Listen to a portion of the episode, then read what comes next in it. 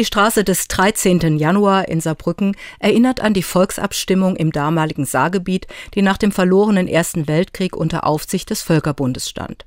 1935 konnten die Menschen entscheiden, ob sie zum Deutschen Reich, zu Frankreich oder zum Völkerbund gehören wollten.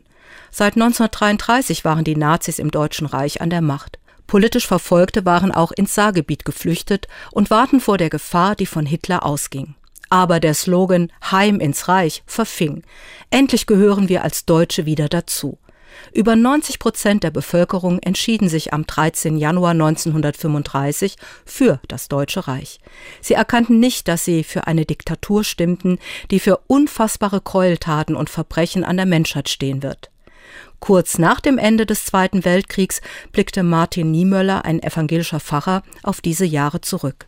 Zuerst war er auch von Hitler überzeugt gewesen, wurde dann aber zu einem entschiedenen Gegner der Nazis.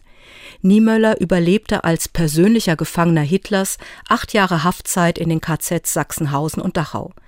Mit bis heute aktuellen Worten sagte er, als die Nazis die Kommunisten holten, habe ich geschwiegen. Ich war ja kein Kommunist. Als sie die Gewerkschaftler holten, habe ich geschwiegen. Ich war ja kein Gewerkschaftler. Als sie die Juden holten, habe ich geschwiegen, ich war ja kein Jude.